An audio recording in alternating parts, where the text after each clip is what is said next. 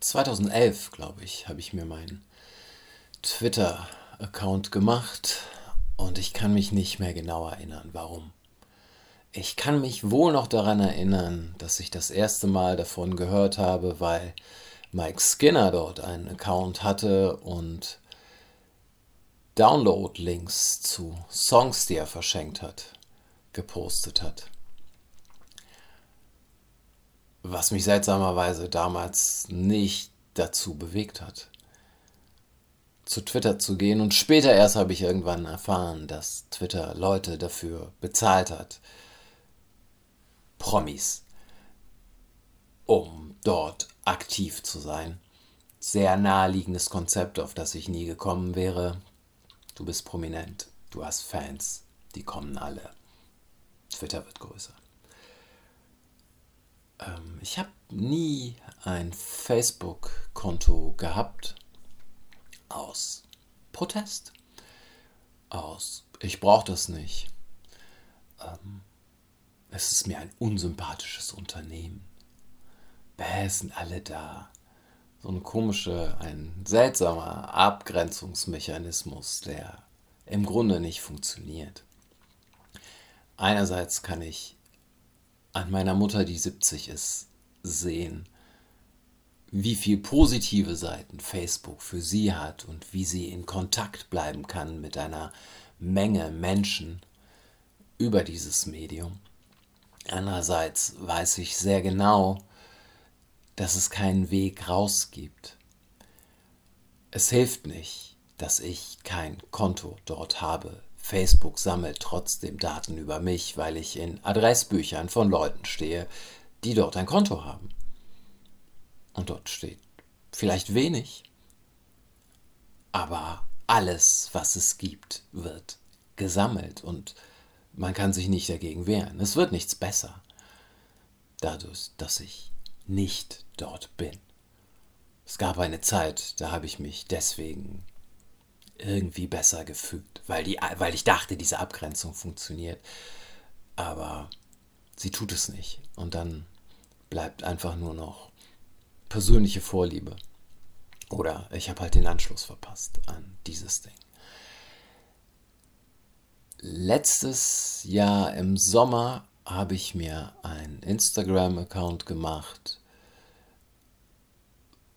weil es einige Tätowierer gibt, deren Arbeit ich mit Begeisterung verfolge, die visuelles Medium alle bei Instagram sind und ich war es halt leid, immer diese Seiten im Browser einzeln aufzurufen, um zu schauen, was hat der denn wieder gemacht, was hat die denn wieder gemacht und wow, ist das ein tolles, eine tolle Tätowierung geworden. Ähm, machst du einen Account, hast alles schön in deiner Timeline da, musst du dich nicht mehr mit beschäftigen war die Grundidee, hat so für mich nicht funktioniert, dass man einfach nur drei, vier, fünf Tätowierern folgt, sondern es werden dann eher 15, weil man dann den noch entdeckt und das noch entdeckt. Aber was auf eine Art wichtiger für mich war, ist mir diesen Yoga-Bereich anzuschauen und eine der positiven Dinge, die ich über Instagram sagen kann, ist, es hat meine Yoga-Praxis verändert. Es sind Menschen, die einen sehr viel interdisziplinäreren Ansatz haben, als ich kenne, die aus anderen Richtungen schauen, die versuchen, die Einseitigkeit die bei aller Vielfalt und bei allen verschiedenen Yoga-Richtungen, die es gibt, es bleibt eine bestimmte Einseitigkeit erhalten und die versuchen, diese Einseitigkeit aufzulösen. Und die versuchen, einem Methoden an die Hand zu geben, ähm, wie man noch üben könnte, auf die ich alleine nie gekommen wäre. Einfach weil ich nicht kreativ bin, wenn es um Bewegung geht. Aber ich nehme das sehr, sehr gerne als Motivations- und Inspirationsquelle, wenn Leute kreative Ansätze haben und sagen, ah, guck mal, aber das kann man auch noch machen. Und schau mal, man könnte auch unterscheiden zwischen Flexibilität und Mobilität und so weiter und so weiter. Außerdem hat es dazu geführt, dass ich mir Schuhe gekauft habe, für die es Werbung gab, mit denen ich sehr zufrieden bin. Ähm aber grundsätzlich, und das wird jetzt vielleicht wie eine Art Entschuldigung klingen oder eine Erklärung, eine Rationalisierung, die ich für mich gefunden habe, um mir zu erklären, warum ich nicht so viele Follower habe und mehr Leuten folge, als dass ich Follower habe. Ähm, eine Möglichkeit in diesen Medien, ob Twitter oder Instagram, und ich gehe davon aus, die anderen sozialen Medien funktionieren auch so. Eine Möglichkeit, viele Follower zu haben, ist es, vorhersagbaren, für mich vorhersagbaren Inhalt zu produzieren. Das heißt aber auch monothematisch unterwegs zu sein. Es ist auf eine Art verständlich, äh, finde ich. Leute wollen sich bestätigt sehen, sie wollen ihre Meinung irgendwo bekräftigt wissen. Gleichzeitig ist da jemand, der diesen Inhalt produziert, der sieht, ah, wenn ich sowas poste, dann kriege ich einfach mehr Likes und man ist versucht, noch mehr von sowas zu posten, um noch mehr Likes zu kriegen. Ähm, was einerseits es spricht nichts dagegen. Und wir können sagen, das ist eine ganz normale menschliche Regung. Gleichzeitig ist es etwas, was für mich nicht ganz so gut funktioniert, weil es eine Vorgabe von außen gibt. Ich richte mich nach der Begeisterung der anderen. Ich folge nicht meiner eigenen Begeisterung, sondern ich, es ist alles so nach außen gerichtet. Wie viel Quote wie viel Likes, wie viel Begeisterung, wie viel Verbreitung kann ich hiermit erzeugen.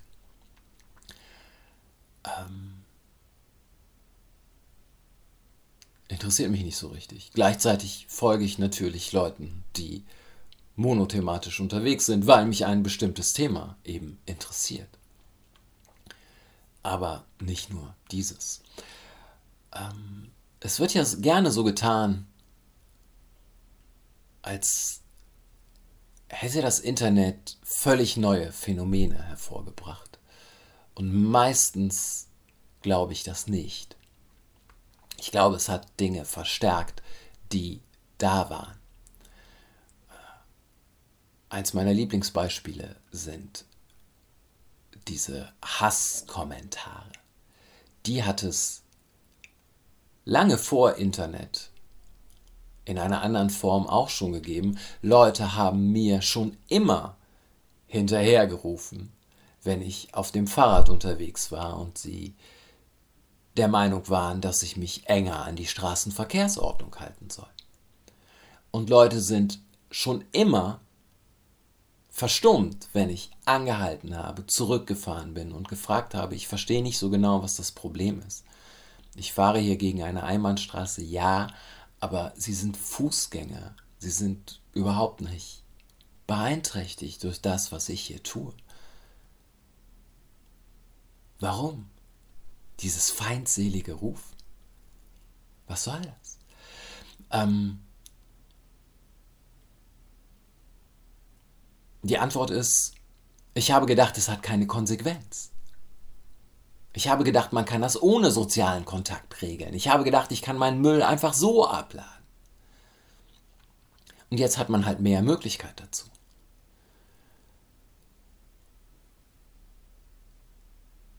Auf der anderen Seite ist die Frage, ob nicht sowieso immer vorhersagbare Inhalte generiert werden.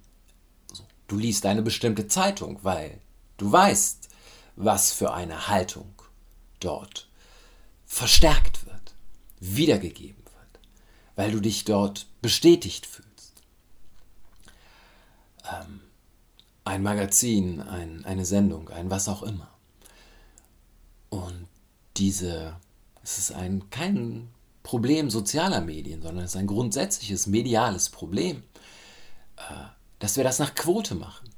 Nach der Begeisterung der anderen, nach dem, was sie sehen wollen. Und nur so kann ich mir erklären oder finde ich es erklärbar, ähm, dass Dinge passieren wie Sarrazin.